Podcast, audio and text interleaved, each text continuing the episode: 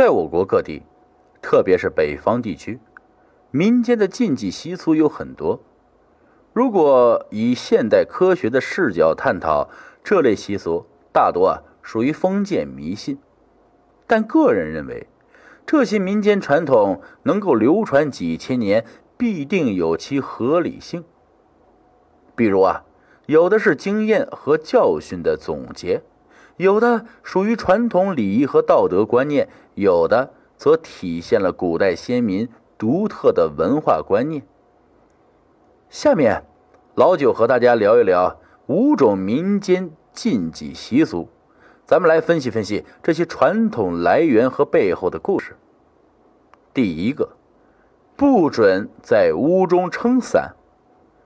大多数中国人都经历过，小的时候啊。不懂事在屋里面玩雨伞，经常会遭到老人们的严厉警告，这样会长不高。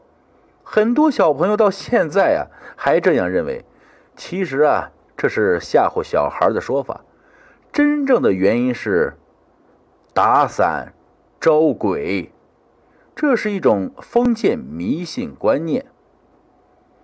据了解啊。这种禁忌习俗起源于古代明清时期，许多志怪和演义小说都有记述。鬼魂是怕阳光的，必须躲在伞下才能四处走动。比如啊，《包青天》中就有类似的情节。当然，这是封建迷信演变而成的民间传统，不足为信。但从风水学上来讲，长期在屋里放置打开的伞。或是使用伞类装饰品，会影响屋内的阴阳平衡，严重的会影响屋主人的情绪，因此是不提倡的。第二，不准随意抖腿。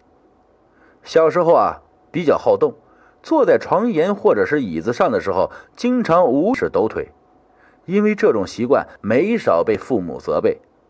民间有句俗语：“男抖穷，女抖贱，人抖穷，树抖死。”啊，也就是说，抖腿会把身上的福气抖散，把财富抖光，最终家破人亡。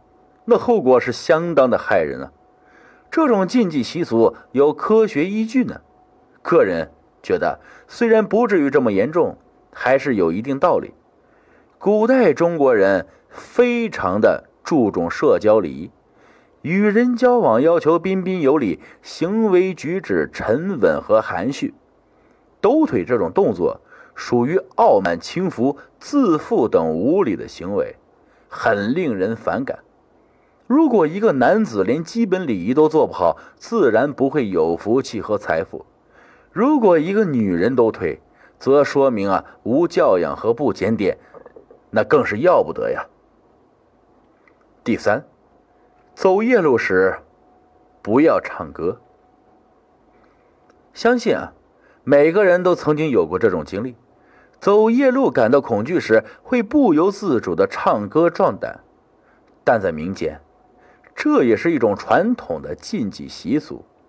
一种说法是，走夜路时唱歌会吸引游荡的孤魂野鬼前来骚扰，明显属于封建迷信。还有一种说法，走夜路不发出声音是为了人身安全。在中国古代，人口没有现在这么稠密，荒郊野外野兽出没，治安情况不好，各地匪患众多。如非必要，古人一般是不会走夜路，更不会大声唱歌，招来不必要的灾祸。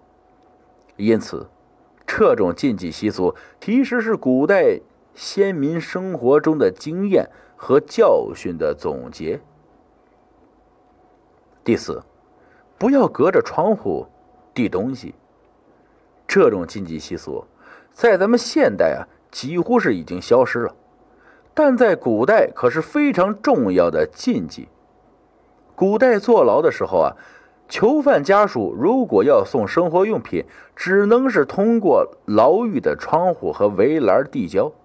因此，隔着窗户递东西的行为，像是给囚犯送东西，预示着接受东西的人会有牢狱之灾，非常不吉利。第五，家中不种槐树和桑树。你应该听说过成语啊，“指桑骂槐”。槐树和桑树都是我国常见的树木，为什么会成为民间禁忌习俗呢？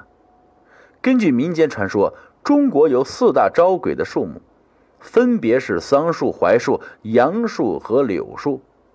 桑与丧谐音，因此不吉利，很容易理解。而槐树、杨树和柳树。